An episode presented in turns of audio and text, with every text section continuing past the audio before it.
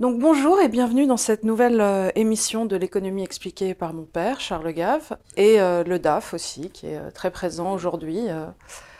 il avait une velléité avant qu'on commence de prendre nos places, et là du coup, comme on l'a débouté de ses demandes, il est, fort mari. Il s'est mis sur un petit siège et il prend un air pitoyable.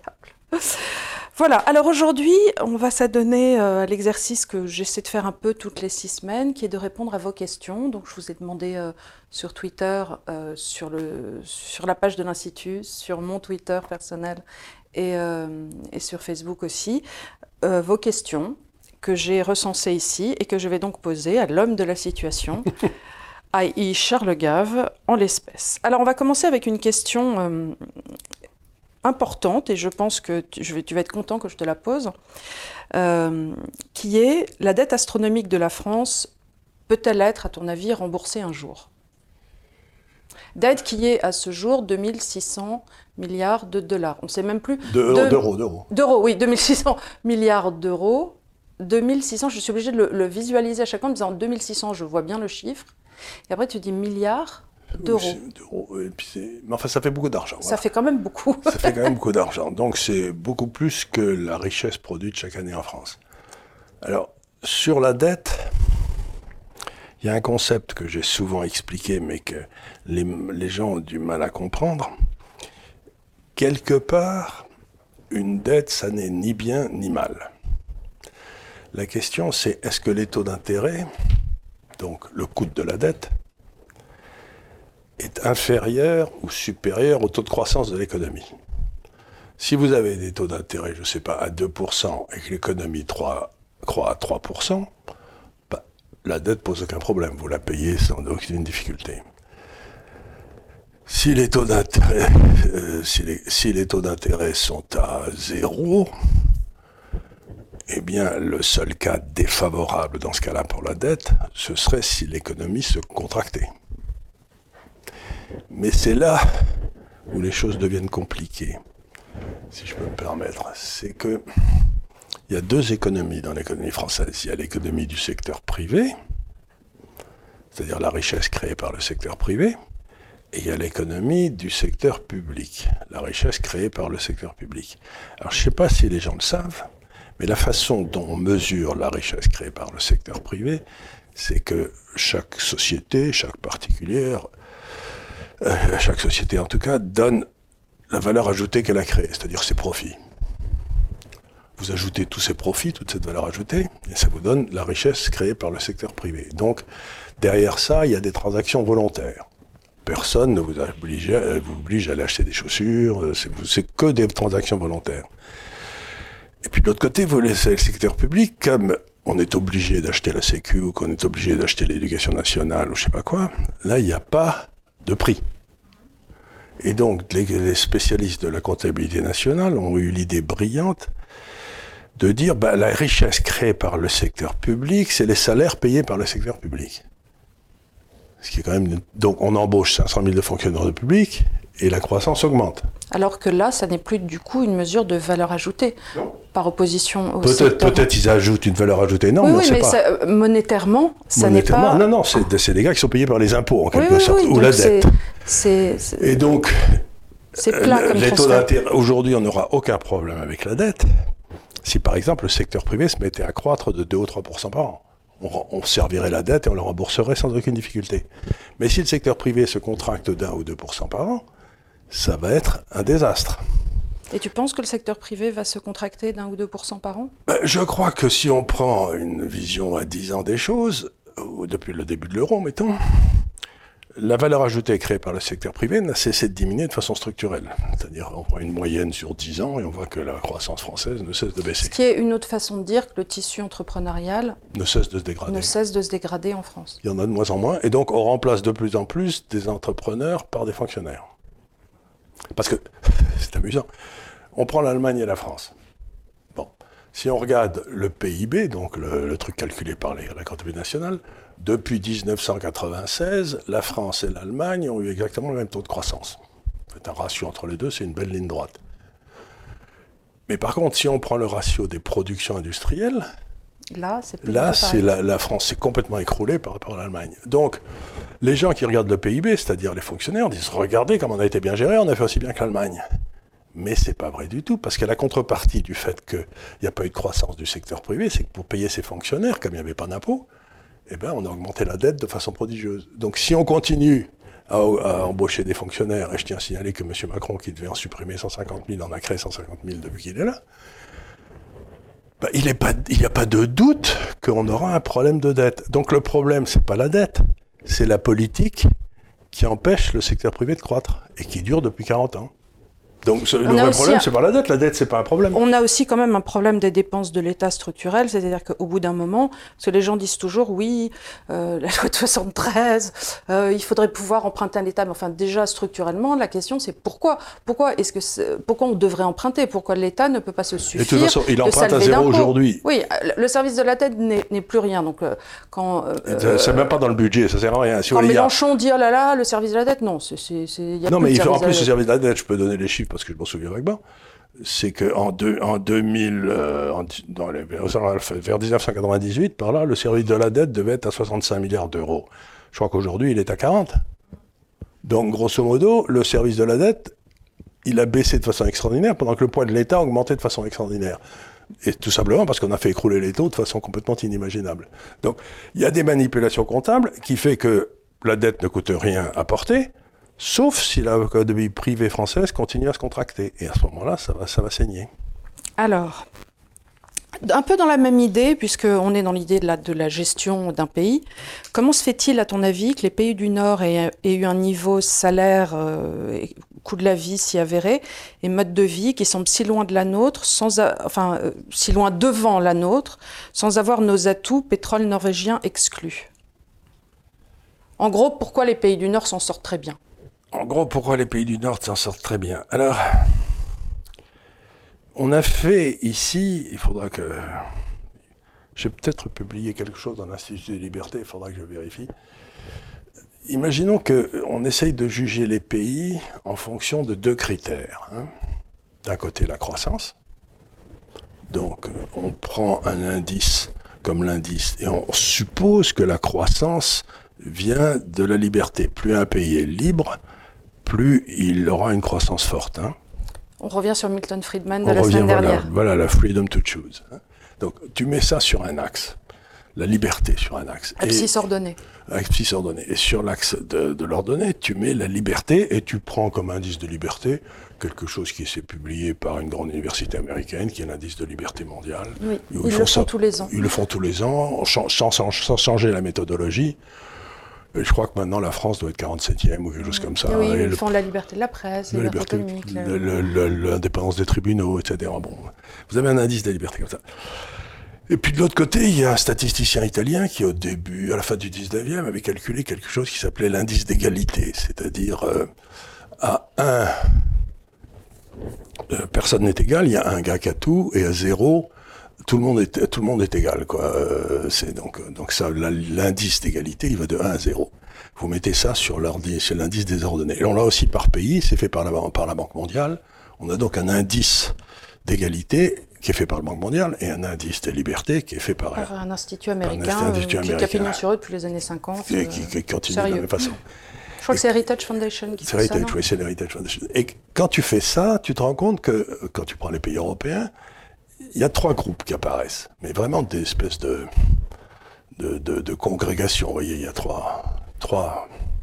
Vous avez d'abord les pays euh, du droit anglais, le common law, hein, euh, qui sont tous là, l'Angleterre, l'Australie, la Nouvelle-Zélande, euh, le Canada, qui sont tous là, bon, qui sont, qui sont très libres, mais pas très égaux. Bon. Et puis, vous avez un deuxième groupe de pays, qui est en haut à droite, là, qui sont les pays très libres et très égaux. C'est-à-dire, c'est tous les pays d'Europe du Nord. Et puis vous avez les pays en bas, qui sont les pays d'Europe du Sud, qui sont ni libres ni égaux. C'est-à-dire qu'ils sont... Euh, et donc, la France fait partie de ces pays-là. Et donc, ce que ça veut dire, c'est que la France est un pays dans lequel, par exemple, euh, il y a peu de liberté à cause du poids de l'État. Mais les gens me disent immédiatement, mais regardez au Danemark, le poids de l'État est le même qu'en France. Oui, mais il y a une partie importante des impôts dont la, dont la dépense, en quelque sorte, est réservée aux citoyens.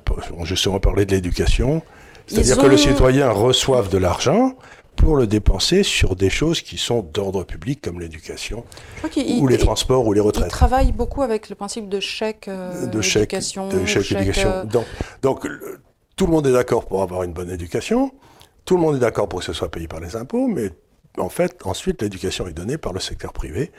Donc vous réintroduisez la concurrence dans le secteur privé, du secteur privé dans le, dans le système économique sans réintroduire l'argent.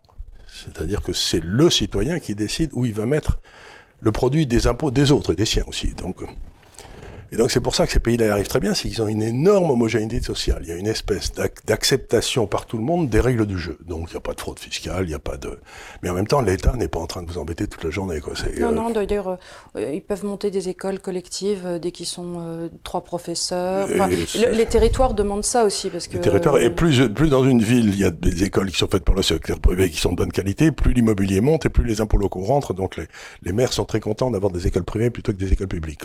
J'avais lu une théorie comme ça que les pays du Nord étaient obligés de vivre dans des sociétés euh, très très tenues, comme ça, où il y avait énormément d'aide de, les uns aux autres, parce que bon, bah, quand on se trouve dans des pays où il fait, euh, fait moins 10 pendant moins 10 pendant, pendant, euh, pendant, 6 mois, on a besoin du voisin, on a besoin de se prêter des choses, on a besoin de tisser des, liens sociaux. Il y a peut-être des raisons. Et, voilà, mais structurellement, du coup, ça donne une société où il y a une certaine homogénéité sociale. Il y a une homogénéité extraordinaire. Et alors, on peut le vérifier, on a fait ça ici aussi, c'est amusant on peut le vérifier en, regardant le taux d'incarcération. C'est-à-dire quel est le... Les prisons sont sublimes au Danemark. C'est limite mon plan retraite. Hein. Non, non, mais, mais tu être emprisonné au Danemark, tu verrais les trucs, il y a des Starbucks à l'intérieur. Euh, c'est ça. Mais, un aéroport. Donc, donc euh, mais voilà, mais donc ces pays-là, il y a une incorporation qui est extra, une, incarcération qui est extraordinairement faible.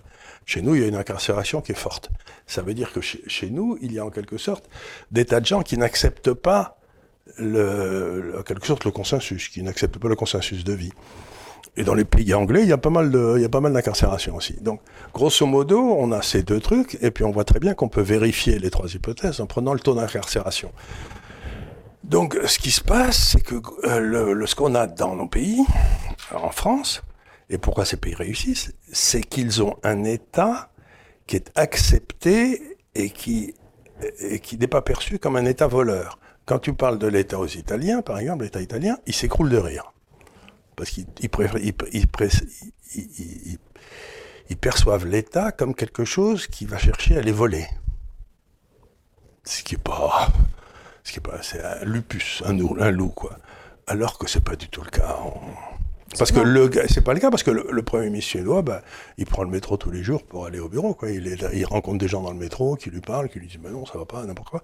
Donc il y a quand même ce côté euh, démocratie qui est acceptée ou qui est, et, qui est, ou qui est imposée. Et je crois que dans nos pays, on est arrivé à une deuxième étape, c'est-à-dire qu'il y a une espèce de classe, j'en ai souvent parlé, qui a pris le contrôle de nos États et qui essaye de tourner la démocratie.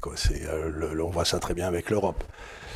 Et pour finir avec l'Europe, si vous voulez, comment voulez-vous faire venir dans une même structure étatique ces trois zones qui sont complètement différentes? C'est complètement impossible. C'est complètement impossible. Les gens qui ont des États très efficients, on retrouve la Suisse aussi par exemple dans ces États-là, sont automatiquement beaucoup plus efficaces que les autres. Quoi. Alors justement, tu parlais, là on parlait un peu ben, du rôle de l'État, euh, de, de, qui est peut-être différent dans les pays du Sud et dans les pays du Nord. Et c'est le personnel de l'État, c'est-à-dire que dans le personnel de l'État, dans le Sud, se perçoit comme une aristocratie. Et les, dans le Nord, ils se perçoivent comme au service des autres. C'est donc une, une, vraie, une vraie différence de mentalité. Une doctrine sociale très différente structurellement. Alors, si on, donc, je reviens sur cette idée de, d'État. Est-ce que tu penses qu'un protectionnisme d'État qui permettrait de protéger certaines entreprises locales contre des concurrents étrangers qui vendraient à la casse, tu vois pas du tout vers quoi je t'amène, euh, qui produiraient à coût, à coup cassé, est-il forcément contraire pour toi au libre marché et à ce que cette personne appelait la doctrine du libéralisme? Donc, dans un premier temps, je, t'incite à aller euh, définir la doctrine du libéralisme pour nous, pour ensuite parler euh, du libre marché. Alors, en principe, l'État est chargé du bien commun. Bon. essayons d'imaginer un État qui ne serait que ça. Et donc, il va essayer, pour utiliser un certain nombre de concepts que j'ai développés ici aussi dans le temps, de rendre euh, le pays dont il a la charge moins fragile. Si on ouvre complètement les frontières, si on laisse tout le monde aller au maximum de la liberté, on se retrouve finalement en fin de parcours, comme on le voit aujourd'hui, avec toutes les îles du monde en Asie, tous les centres de recherche aux États-Unis. Et en Europe, on n'a plus rien à foutre. Quoi. Ça. On, se retrouve avec ni l'un ni l'autre, ni les centres de recherche, ni les usines. C'est un système extraordinairement efficient, mais extraordinairement fragile. Parce que si d'un seul coup, bah, les bateaux tombent en panne ou n'importe quoi, on a des retards et euh, on n'a plus de ah, médicaments, on n'a plus de masques, on n'a plus rien. On l'a vu quand ils ont bloqué le canal de Suez. On a vu quand ils ont bloqué le canal de Suez, on a vu qu'on n'a pas eu de masque, parce que le gouvernement français, pour euh, faire des économies, avait euh, jeté tous les masques, enfin bref. Donc, il y a un moment où le système capitaliste s'optimise tellement qu'il en devient fragile. Qu'il en devient fragile. Et donc le rôle d'un gouvernement, c'est à ce moment-là d'intervenir. Ça aurait pu être le rôle de l'Europe d'ailleurs aussi, pour maintenir en Europe un certain nombre de... Pour, pour, se dire qu'on est indépendant, c'est un peu pour comme... se dire, mais, l'indépendance, c'est une recherche de, de, robustesse. Oui, oui, bien sûr. C'est-à-dire, bon, donc, maintenant, ça, c'est... Donc on a été de, la chute du mur de Berlin, mettons, jusqu'à la, grande crise du Covid, là, dans une recherche éperdue de maximum d'efficacité. C'est-à-dire que le monde devenait capitaliste de plus en plus rentable et très curieusement de plus en plus fragile. Mais ça, donc, si on y réfléchit, c'est une notion, cette, cette, notion de fragilité, peut-être que Adam Smith, quand euh, il a mis au point cette... Oui, mais c'était, on était tellement loin dans le système qu'il n'y avait pas grand-chose à craindre. Au début, il n'y a que ah, des Au début, non, mais on ne pouvait pas imaginer qu'on allait se surspécialiser. Exactement. Et qu'on allait arriver à, dépendre à ce point-là d'un autre continent pour... Euh, je ne pense pas que dans, dans, dans, leur esprit, effectivement, en ce siècle-là, ils se soient imaginés que toutes nos chaussures, tous nos produits, tous nos produits du quotidien allaient dépendre de l'Asie. bien sûr que non. Et donc, mais en c'est pas, c'est pas, c'est pas simplement ça. Il y a aussi, par exemple, toutes les matières premières qui servent à faire nos médicaments sont produites soit en Inde, soit en Chine. Bon, mais ça veut dire que notre industrie pharmaceutique est extraordinairement fragile, puisque quand elle essaye de faire un médicament, elle a besoin des matières premières, et ces matières premières, on ne les fait plus. Donc du coup, Sanofi est à l'arrêt, parce que si jamais, euh, pour une raison X, on ne peut plus commercer avec l'Inde euh, ben, y a, ben, s'il je sais pas, s'il y a un port qui est bouché ou n'importe quoi, donc, donc ça rend le monde très fragile. Alors de l'autre côté, le protectionnisme, c'est demander au gouvernement de sélectionner ceux qui vont survivre. Et l'histoire, la police. En Chine, c'est pas un problème parce que c'est pas une démocratie. Donc, euh, grosso modo, ils disent toi, tu pourras pas survivre. Ils le tuent tranquillement et personne ne dit rien. Mais imagine que euh, l'entreprise euh, qui, a vocation à être fermée soit dans la circonscription du premier ministre. Il est évident qu'elle bénéficiera des soutiens de ceci ou de cela. J'en donne un exemple parfait, c'est les journaux en France, la presse. 30% euh, du, chiffre d'affaires des journaux vient des subventions étatiques. C'est le niveau le plus élevé du monde. Et du coup, ben, chacun se rend compte en lisant les journaux, en écoutant France Inter, où M. Zemmour est interdit, c'est ce que j'ai appris la semaine dernière, qu'il était interdit. Quoi. interdit. ils ont dit, ils il n'est pas interdit, mais tant qu'il ne sera, on le recevra quand il sera candidat, mais tant qu'il n'est pas candidat, euh, on ne le recevra pas. Mais euh, je suis tout à fait d'accord, à partir du moment où il présente un ouvrage qui est son livre, euh, il n'a pas vocation à être tout de suite blackboulé, mais ça montre très bien ce que d'autres auteurs ont pu dire, dont Michel Onfray récemment aussi, que bah, ils étaient persona non grata sur ces, sur, ces, médias, sur ces chaînes, qui Et donc, de on fait arrive à décident dans les médias d'État qui est personnellement. Alors que c'est nos impôts qui, les payent. Oui. donc il n'y a plus de pluralisme. Il y a plus, voilà. Et, donc on arrive, on arrive exactement au drame du protectionnisme, c'est-à-dire ce que disait Milton Friedman, encore lui. Il disait quand c'est l'État qui décide de ce qu'on va importer ou pas, la première chose qu'il faut acheter si on est un homme d'affaires, c'est le fonctionnaire parce que c'est lui qui délivre les licences d'importation, donc il, délivre la capacité de gagner de l'argent sans travailler. Donc le protectionnisme amène toujours, toujours un capitalisme de connivence. Toujours. C'est donc d'un côté, si on laisse faire le capitalisme, on va trop loin dans le domaine de la fragilité. De l'autre, eh ben, la, la démocratie disparaît. Et du reste, c'est ce que les gens ne comprennent pas aujourd'hui quand ils parlent de Davos ils ont tendance à dire oui, cet hyperlibéralisme, mais ce n'est pas un ah, hyperlibéralisme, c'est un capitalisme de connivence exactement comme l'allocation de capital qui serait fait par euh, un fonctionnaire d'État. C'est exactement la même idée, c'est-à-dire que euh, un gouvernement plus ou moins mondial a décidé d'octroyer leur prébande à des sociétés qui elles leur rendront bien et ainsi de suite. Donc c'est un jeu à deux bandes avec. Euh, et on sait très bien que par exemple des rétrocommissions, des rétrocommissions, mais des rétrocommissions qui sont subtiles. Par exemple M. Mario Draghi, qui est le Premier ministre italien maintenant, euh, quand il a pris sa retraite de, de central, il est allé faire un tour pendant quelques années chez Goldman Sachs. Donc on se dit, ben, c'est quand même, il y a un peu trop de complicité entre ceux qui sont près de la Banque centrale, la Banque centrale, le pouvoir politique. Et la façon la plus simple de s'enrichir, c'est quand même d'avoir des copains bien placés, quoi. Oui alors j'ai eu une. c'est un peu ce qui s'était passé aussi pour euh, la fortune de BHL, le père de BHL, puisque le père de BHL, à qui on a fait racheter. On, avait demandé à Pinault, qui était un ami de Chirac, de racheter les affaires de bois du père de BHL au Gabon, ce qui permet à BHL maintenant de, de pérorer. Euh, alors que lui, il n'a jamais gagné un saut. Quoi. Mais, euh, Nous faire du Malraux de pacotille c'est-à-dire qu'il se met derrière des petits murs avec des gens qui passent devant, et il prend des airs à la Hemingway, attention, c'est la guerre d'Espagne. Vous lui rentre dans une grotte, euh, doucement, doucement, euh, avec, avec, le caméraman euh, kurde qui est au bout, qui le prend, qui est au bout, qui est en train de fumer une clope. qui est en train de fumer une clope. C'est dire le niveau de stress. Non, mais ça, c'est... On est arrivé à un niveau maintenant où, il y a des intellectuels qui pensent que l'image suffit. Euh, et comme disait encore une fois Napoléon, la seule vertu qu'on ne peut pas simuler, c'est le courage. Et on peut dire tout ce qu'on veut de monsieur euh, BHL, mais il, se met dans des situations soi-disant dangereuses, mais qui sont fausses. C'est pas Hemingway, c'est pas Malraux, et c'est pas un homme qui a du courage. Et en voilà, un qui n'aime pas son pays d'ailleurs, qui n'aime pas la France non plus, parce que chaque fois qu'il peut le dire, il dit des erreurs sur la France. Donc, euh, moi je trouve que. Euh, encore une fois, je voudrais dire que si s'il était Malraux, euh, Malraux, quand il est parti pour aider les Républicains, il n'était pas très favorable, j'imagine, à la France de l'époque, mais il a eu du courage dans ses opinions. Tandis que M. BHL, il prend il dit des choses contre son pays sans qu'il y ait le moindre risque pour lui, même physique. Donc ça, ça, ça s'appelle de la lâcheté.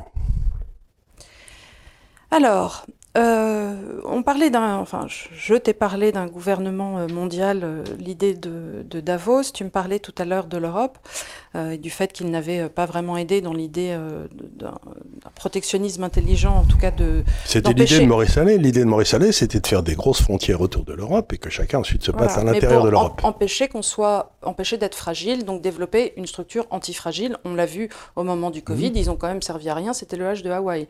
Donc on ne savait pas où ils étaient alors, si, si, si, j'ai vu. Mais on a vu euh, ressurgir toutes les administrations nationales. On a, vu Ursula nous expliquer comment se laver les mains, parce que ça, c'était quand même un top sujet fondamental. Si d'aventure on était vraiment trop crétins, parce que nous, euh, le peuple, on est quand même à moitié demeuré, donc il fallait nous expliquer comment nous laver les mains. Donc, alors, Question qui fâche, mais qui néanmoins a le mérite d'être posée. Si l'on décidait un jour de sortir de l'euro, quelle serait pour toi la conséquence sur la monnaie? On avait fait un dossier sur ça euh, il, y a, bon, il y a bien longtemps. Une dizaine d'années, mais, il, est toujours valable. il est, vous pouvez y aller. Il, est sur notre site. Il est sur notre site. Il n'a pas vieilli d'une ligne. Et il y aurait une conséquence, mais absolument épouvantable, que je tiens à souligner. C'est qu'on retournerait à des prix de marché pour les taux d'intérêt et les taux de change. et donc, les entrepreneurs, qu'est-ce qu'ils font, les entrepreneurs? Ils prennent les prix de marché, et en fonction de ça, ils se disent, si je paye ça de ces prix de marché, le coût du travail, euh, le coût du capital, ça, ils font, ils font leur petite somme et ils disent, je bâtis ce produit qui sera à ce prix, j'espère pouvoir le vendre un peu plus cher et je gagnerai de l'argent. Non. Mais pour qu'il puisse faire ce calcul, il faut que les prix auxquels il a accès soient des vrais prix, pas des prix manipulés, parce que sans ça, il va se planter. Donc on aurait à nouveau l'épargne française qui serait orienté en fonction de la rentabilité potentielle du capital. Et ça veut dire que la France se mettrait à croître de 3 ou 4% par an et qu'on n'aurait aucun problème avec la dette. Alors ça, ça c'est plutôt la bonne nouvelle. Mais euh, on prendrait une euh, gamelle en attendant. Alors voilà, les gens veulent savoir pour eux, parce que bon, que, que la France à long terme, mais euh, sur, sur leur vie à eux. Si demain on dit bon, allez, on ferme tout, on, on fait, on ferme les banques pendant 15 jours, on ferme les banques pendant 15 jours, et puis on dit voilà, on fait une convertibilité fixe, je sais pas pendant un an, euh, euro. Non, on fait pas, on peut pas la faire. On dit simplement à partir de maintenant. Ben, Donc on revient à la Lex Monetae, ça, on, a, on peut le faire. La dette française est convertie en francs français, et tant pis pour les Qataris. Et à l'instant T, on se met comment en convertibilité euh, Eh ben, on dit à partir de, on, à laisse partir un, taux de change flottant ou on le, on le oh, fixe ben, pour un an on le laisse, Non, non, on le laisse flottant surtout parce que si on le fixe Dès pour le un début, an, tu le laisses flottant, tu n'essaies pas de faire un ah, sorte Non, non, de j'ai dit très bien. Non, non, et puis je dis, j'ai dit aux gens et euh, je vous signale que. Mais ça va, ça va, tu vas avoir. Ah ben, des on va avoir run, le, euh... le, le, le, fonds français va baisser de 25% la première journée, remonter de 12% la deuxième, ça va, et puis ça va bouger, bouger, bouger, bouger, puis ça bougera de mois en mois, et on trouvera le niveau d'équilibre, et à ce moment-là, on partira comme des fusées. Mais il va y avoir trois mois qui vont être épouvantablement difficiles. Et tu penses que politiquement, tu peux vendre ça aux gens comme idée que pendant trois mois, ça va être ben, l'horreur Je Il leur pas dis... le faire pendant l'été. Hein. Non, euh, je leur Ou dis... les gens se baladent. Je... Les gens se baladent, je leur dis, écoutez, je sais pas si... Mais euh, c'est comme de dire... Euh... Remarque, à l'époque de Morois, quand ils ont bloqué les, les, ben, ils avaient les, mis les, contrôles d'échange, le contrôle des prix, le contrôle des crédits. Ça, c'était pas très sympa. C'était pas très sympa non plus. Non, mais à ce moment-là, il faut dire, bon, ben... Peut-être il faudrait faire un un tribunal où on jugerait, euh, je sais pas, euh, de l'or, euh, triché pour trahison, en même temps pour occuper les foules, quoi. En disant ces gens nous, ont trahis, on fait que des bêtises. Ben, ben en même temps, c'est pas une bonne idée parce qu'en 1942, je crois que c'est Pétain qui avait essayé de faire juger Blum. Blum et tout le personnel politique de 36 et ils avaient été acquittés par le tribunal parce qu'en effet ils y étaient pour rien. Mais donc il faut pas juger les types qui ont fait des erreurs il faut juger les types qui ont fait des saloperies, mais à ce moment-là, les types qui, sont des qui ont fait des saloperies, le tous les capitalistes de connivence, qu'est-ce qui va se passer? Ben, Ils vont sauter. Bah oui, euh, mais... Ils vont sauter, et ça, ça sera très bien. Mais je, encore en attendant, fois... Alstom a été vendu. En attendant, euh, les, euh, voilà, enfin, je veux dire, si, tu, si on va dans le capitalisme de connivence, la liste est longue. Euh, bah, dans il, les il, faut, Altis, il, faudra, il, faudra, remonter. Ça veut dire que pendant longtemps, on devrait avoir une monnaie qui sera sans doute assez sous-évaluée. Donc, ce qui permettra positivement de relancer nos exportations. Mais ce de qui, donner en du revanche, travail aux Français. Et ce qui se passera, c'est que tous les entrepreneurs français qui sont à Hong Kong, qui sont en Californie, qui sont en Floride, qui sont à Londres, reviendront en France. Donc on se prendra une dévaluation, tu penses, dans ces cas-là, de 30% à peu près On se prendra une dévaluation de 30% et on n'en mourra pas. Quoi. On n'en mourra pas. Par contre, les Allemands, ils vont en prendre plein la gueule. Euh, Est-ce que ça ne nous rendra pas un peu fragiles pendant un temps? Puisque on, on, va toujours devoir acheter, enfin devoir, non, on ne va pas devoir. Mais si j'explique tout à coup, par exemple, à mes filles qu'elles ne peuvent plus acheter des Nike ou que la Nike prend 30% par rapport à ma monnaie, elle va être 30% plus cher pour moi, je... Eh bien, elles achèteront des chaussures faites, euh, allez, en Espagne. Puisque l'Espagne va dévaluer autant que nous. Dès qu'on sort, l'Italie dévaluera autant que nous. Donc les voitures allemandes seront plus chères, mais les voitures italiennes. Oui, mais tu vois, ça, ça, ça reste sur l'idée qu'on aurait encore des chaussures en Espagne et encore des chaussures Ah, en Italie. a- Or, elles sont au Maroc. Hein, euh, Oui, oui, au- ben, le on achètera ben, le, le- le Maroc, le dinar marocain se pètera la gueule et on achètera des, des, des chaussures au Maroc. D'accord.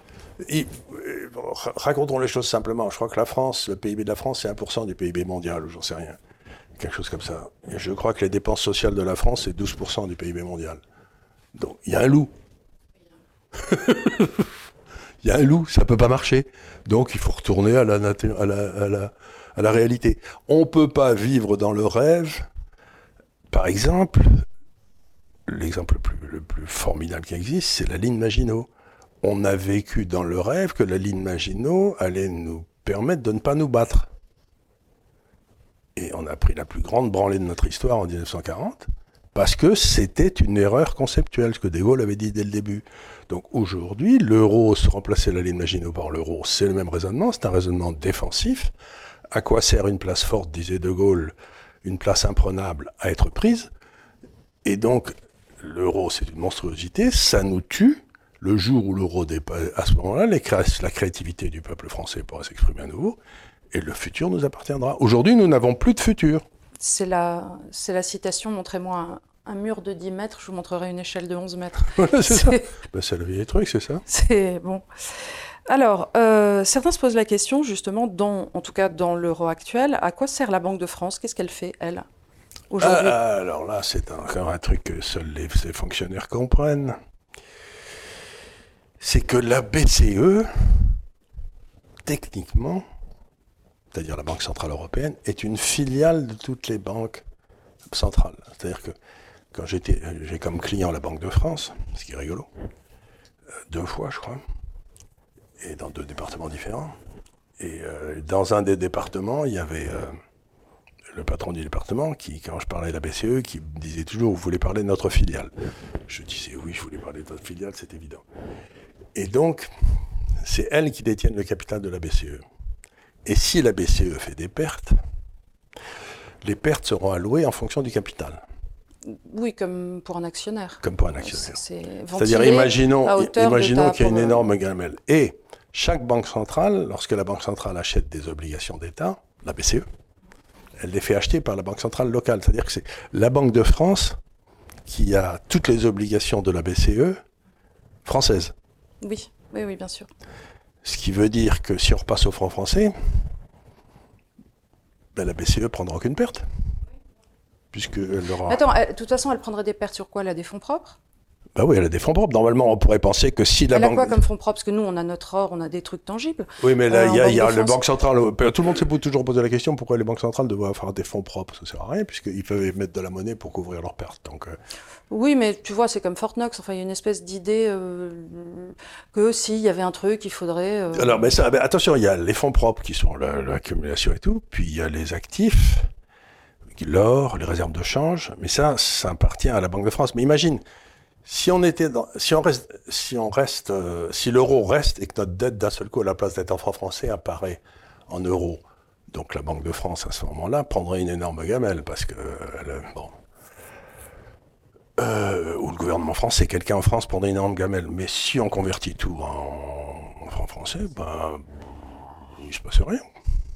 Il se passe rien. Donc les gens me disent, mais on va, on va prendre une énorme gamelle parce que ben, je leur dis si vous voulez rembourser en euros, mais personne c'est pas obligé. C'est pas obligé, rien ne vous force à le faire en euros. Vous êtes euh, souverain, en votre pays. Euh, ça veut dire euh, qu'on retrouve notre souveraineté monétaire. Oui, mais légalement, en tout cas, on a le pouvoir d'émettre, de, vouloir rembourser une dette en la monnaie nationale. C'est-à-dire que l'euro aujourd'hui est la monnaie de l'État souverain français. Et ce qui crée la valeur de l'euro, c'est le, côté souverain de l'État français. Si l'État français souverain décide que sa dette est maintenant émise en francs, eh bien. Et voilà. Il n'y a pas un tribunal français qui, euh, euh, qui, dira le contraire. Alors. Il faudra fermer des bureaux à Francfort, c'est tout. Euh, il y a eu pas mal de questions sur les banques centrales et euh, je pense que ça, ça vient de, du fait qu'on avait parlé de, la BNS, la Banque nationale suisse, dans, il y a deux, trois semaines. Est-ce que tu penses, parce que tu sais, tu nous avais expliqué que la Banque nationale suisse, justement, couvrait en achetant euh, des actions aux États-Unis. Ben, la Banque nationale suisse. Alors, alors, on me demandait, est-ce que tu penses pas que c'est devenu une sorte de hedge fund européen, du coup? Ah oui, voilà. C'est devenu pas un hedge fund, mais ça a tout à voir avec, euh, avec la confiance. Alors, il y a des gens qui sont là, qui pour des raisons historiques ou même démographiques, parce qu'ils sont vieux, euh, veulent garder leur argent en cash et que ça ne, perd pas de sa valeur, tu vois. Que, donc, l'une des fonctions de la monnaie, c'est réserve de valeur. Bon. Donc, ils veulent que la monnaie garde sa réserve de valeur la BCE, la Fed et euh, tout le monde, à peu près sauf la Chine, est en train de dire euh, moi je veux que ma monnaie baisse. Donc les types, ils vont, ils vont galoper pour essayer d'acheter une monnaie où la Banque centrale ne dira pas ça. Ils trouvent le franc suisse. Donc qu'est-ce qu'ils vendent le franc suisse? Donc ils donnent des dollars dans lesquels ils ne croient plus pour acheter des francs suisses dans lesquels ils croient. Donc ce que vend la Suisse, c'est la confiance je vais pas foutre ma monnaie en l'air pour, pour, faire plaisir à des corneaux.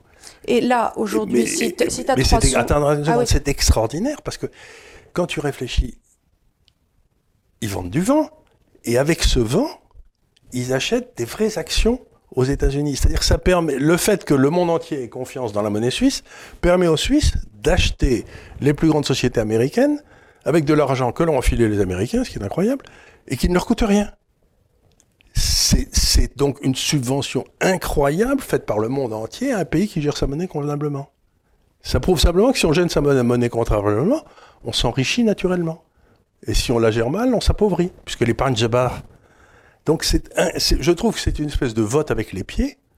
Ah, c'est plus que ça, là, c'est un vote de confiance. Mais c'est ça, c'est un vote. Les gens, si autrefois on disait, euh, les Allemands de l'Est votent avec leurs pieds parce qu'ils essayaient de traverser la frontière, parce qu'ils trouvaient que c'était pas bien. Ben là, c'est les investisseurs mondiaux qui votent avec leurs pieds, qui veulent pas rester en dollars et en euros. C'est, mais quand tu réfléchis, c'est extraordinaire le message qu'ils envoient. C'est formidable. Mais ça permet aux riches, de ça permet aux Suisses de, mettre plein les fouilles. Maintenant, je crois Sans rien faire Enfin, très peu. En imprimant du, franc suisse, c'est incroyable. Est-ce que tu penses, euh, d'ailleurs, ça c'est une autre question, qu'on assiste en ce moment à la dédollarisation du monde? Est-ce que ça a commencé pour toi? Ah, Tout à fait. Par exemple, pour la première fois depuis très très longtemps, la Russie, qui est à la, pointe de ce mouvement, a plus de 50% des exportations qui ne sont plus en dollars, qui sont ah en, en roubles en euros. On, rédige les contrats. On, rédige les contrats, ils ne veulent plus passer par le dollar.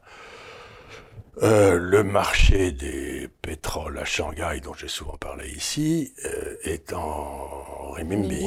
En yuan. Donc on est en yuan. Donc vraiment, il y a toute une série de choses qui sont en train de se. Mais ce dont il faut bien se rendre compte, c'est que les gens étant paresseux, ils vont garder les, les, les, les en quelque sorte leurs leur, pratiques euh, anciennes parce que tout marche. Pas la peine de s'emmerder. Mais ce dont il faut se rendre compte, c'est que justement la Chine, la Russie sont en train de mettre en place tous les instruments pour qu'ils puissent changer du jour au lendemain si jamais ils en ont besoin.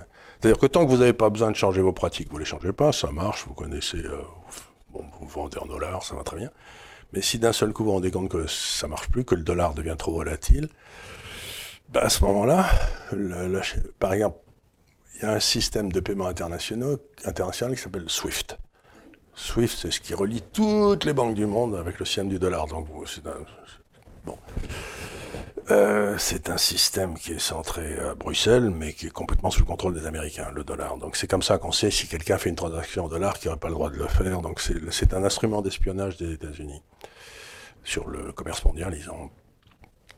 Et vous avez maintenant un système similaire qui a été fait pour toutes les transactions euh, de et par la Russie, et un autre qui est en train de faire et par la Chine. Et ils sont en train d'essayer de se, de se mélanger. Ça prendra du temps parce que c'est très compliqué les histoires de paiement internationaux. Mais enfin, on voit bien qu'à partir du moment où il y aura un système de paiement international alternatif à SWIFT, euh, les choses vont aller très vite. D'accord. Euh, alors, une question un peu plus pragmatique. Euh, Comment, euh, alors, est-ce que tu penses qu'il faut sortir les marrons du feu en France si toutefois des personnes ont des portefeuilles euh, actifs aujourd'hui en France avec des actions, des obligations? Et comment se mettre à l'abri rapidement face à la crise qui arrive? Ça, c'est une question très difficile parce que euh, je donne souvent l'exemple du gars qui a 20 ans en 1920 en Allemagne, qui a survécu à la guerre de 14-18 et qui veut se faire une épargne pour sa retraite. Hein. Il achète des obligations de l'État allemand, hyperinflation, la monnaie disparaît avec la guerre, puis elle redisparaît, bref, horreur. Euh, il achète de l'immobilier, il est bombardé, il lui reste rien. Euh, il achète des actions IG Farben, Siemens et Daimler. Il prend sa retraite tranquillement 40 ans après. Donc ce que j'essaye de dire aux gens, c'est que la meilleure façon de se protéger si on extrait la volatilité du marché des actions qui peut être très forte pendant un temps. C'est-à-dire que si tu penses, si tu réfléchis vraiment à long terme À long terme, tu dois avoir 100% d'actions dans des, dans des actions que tu regardes avec soin et qui n'ont rien à voir avec les États, parce que c'est les États qui vont douiller. Mais tu peux acheter justement... Allez, dis-moi. Non, je ne vois pas. Air Liquide ou des gens comme ça. Un L'Oréal, enfin des L'Oréal, c'est ça. L'Oréal, euh, L'Oréal, Schneider, euh, tous ces gens-là, parce qu'ils font du très bon boulot, ils sont compétents et ils vendent des choses dont les gens ont besoin.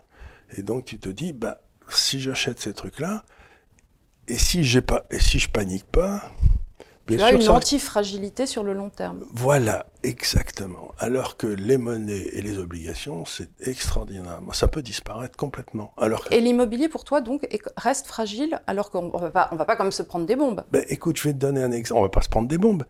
Mais quand j'ai commencé ma carrière, j'avais été passé un, mois ou deux euh, à Beyrouth où vivait ma sœur à l'époque l'immobilier le plus cher du monde, c'était Ashrafieh, là, dans, la grande Donc on, était quoi dans les années 50 73 À 73, L'immobilier le plus cher du monde, c'était à Beyrouth.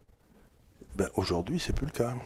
Oui, donc sur le long terme? Sur le long terme, euh, imaginons une seconde que euh, les plus pessimistes aient raison, qu'il y ait une espèce d'invasion de l'Europe continentale qui se passe. Hein.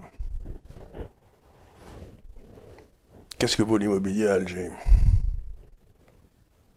Oui, si Paris, euh, enfin si ça devient l'Afrique du Sud, s'il faut arriver sur, enfin si, on arrive à une partition des territoires ou si on arrive à des choses comme ça, ben, euh, l'immobilier sera fluctuant et il faudra vivre dans des choses peut-être comme en Afrique du Sud ghettoisées. Enfin, on peut tout imaginer. On peut, tout imaginer. La seule chose sans être dans un scénario la Mad Max. Tandis que le gars en 73 qui aurait acheté ben, la bourse de New York, il aurait pris une gamelle énorme en 74, et aujourd'hui il toucherait en dividende euh, ce qu'il a payé comme capital.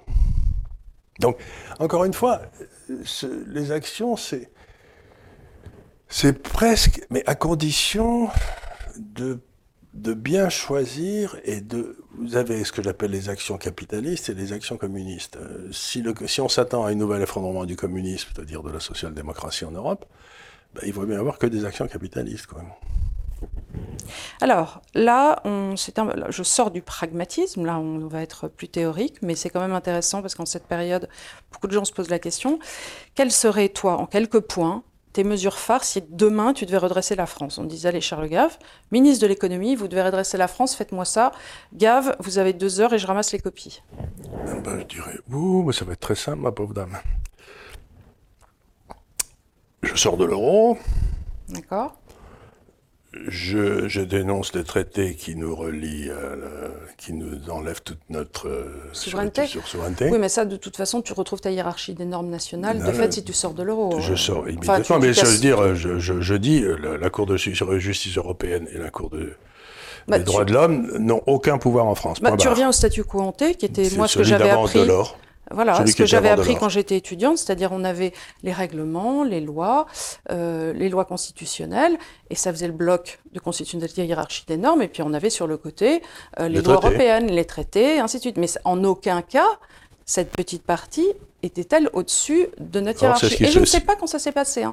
Je ne sais pas quand ils ont pris ce truc-là qu'ils nous l'ont mis au-dessus. Mais ils l'ont jamais fait. Ils nous disent maintenant que c'est au-dessus, mais euh, les, les, populations n'ont pas, voté. Hein. c'est ce que disent Orban, c'est ce que disent les Polonais, c'est ce que disent tout ça. Donc, je nomme euh, Charles Pratt en charge de faire un énorme audit des dépenses de l'État, parce qu'il a l'air de travailler sur le sujet depuis un petit moment.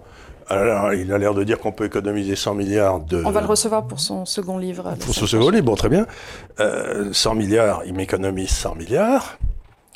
Et euh, je donne le droit d'initiative, de référendum d'initiative populaire aux Français, avec les, les garde-fous qui s'imposent, mais il y a plusieurs constitutionnalistes qui travaillent sur le sujet. Tu remontes les taux? Je laisse le marché déterminer les taux. Mais, euh, au début, ça ira très cher, et puis voilà. Et puis, ça me donnera une occasion pour acheter des obligations bon marché. Euh, et puis, une fois que j'ai passé ces quatre décisions, je donne ma démission. Et je dis aux gens, maintenant, vous m'élisez des gens convenables.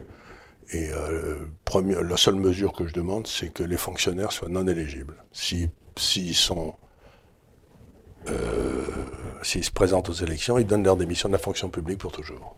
Mhm. Il faut arrêter avec ce système d'ENA où il y a des pantoufles où les mecs peuvent passer de l'un à l'autre, euh, ils sont sans aucune prise de risque, ils continuent la carrière avec les points. Et, ils continuent à toucher, c'est extraordinaire. Je sais, j'avais signalé que comment il s'appelait le premier ministre, premier premier ministre. De... Euh, ah, Héros. Héros. Héros, bah, il a, il a, il a jamais enseigné pour ainsi dire de sa vie. Et il a touché, il touche entre autres sa retraite de professeur d'allemand. C'est un type qui n'a jamais enseigné de sa vie, pourquoi touche-t-il une retraite? Et, peut-être ferais-je passer une mesure en disant que n'importe quel citoyen ne peut toucher qu'une retraite de la fonction publique. Il n'a pas le droit à 5 ou 6. S'il est payé par les impôts, il choisit ce qu'il voulait. De Gaulle avait choisi sa retraite de colonel.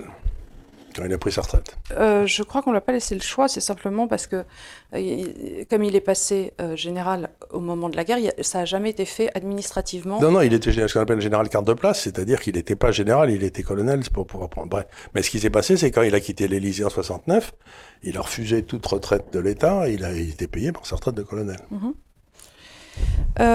Les fins de mois devaient être difficiles à la boisserie. Euh, est-ce que tu penses que la Fed va relever ses taux et quelles seraient les conséquences pour la France? La Fed, ne, comment dire? La Fed ne peut pas remonter ses taux. Parce que si elle remonte ses taux, compte tenu de la dette qui vient d'accumuler 3500 milliards de dollars en, je sais pas enfin, les histoires aux États-Unis sont, deviennent incompréhensibles. Mais de, de, par leur taille, enfin, ce qui se passe dans l'économie. Donc, la vraie question qu'il faudrait poser, c'est est-ce qu'à un moment ou à un autre, la Fed va perdre le contrôle des marchés obligataires? C'est-à-dire, est-ce qu'il va y avoir une révolte du marché obligataire où les, gens qui achètent des obligations refusent d'en acheter à n'importe quel prix? Et à ce moment-là, bon, la Fed peut tout acheter, mais ça devient un peu...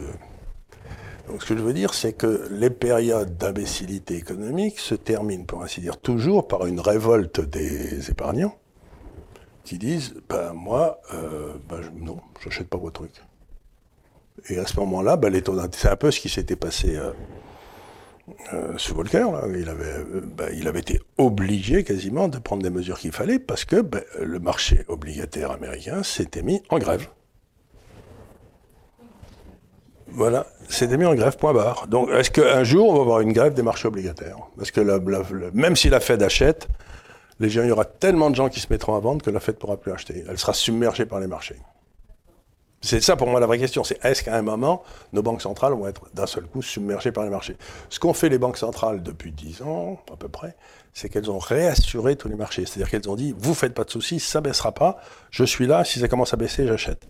Et donc, tout le monde de se précipiter en disant, mais si ça peut pas baisser, ça peut monter, donc j'achète. Mais à un moment, il peut y avoir une espèce d'avoir de révolte des moutons ou des lemmings, ou d'un seul coup, ils disent Bon, mais très bien, la Fed m'achète tout ce que je veux, donc je lui vends. Et s'ils se mettent à vendre tous en même temps, ça saute. Ça saute. Et alors, dans la série des, catastrophes un peu noires, beaucoup de gens euh, sont un pied sur l'autre avec les, crypto-monnaies. Il y en a qui sont extrêmement pour, et il y en a d'autres qui me posent la question est-ce que tu penses que ça serait une forme de Ponzi? Je ne sais pas si c'est un Ponzi, mais je pense. Tu rappelles un peu ce que c'est un Ponzi pour. Euh, oui, un Ponzi, c'est un gars, vous savez, qui vient vous voir et qui vous dit écoute, j'ai trouvé une formule magique. Hein.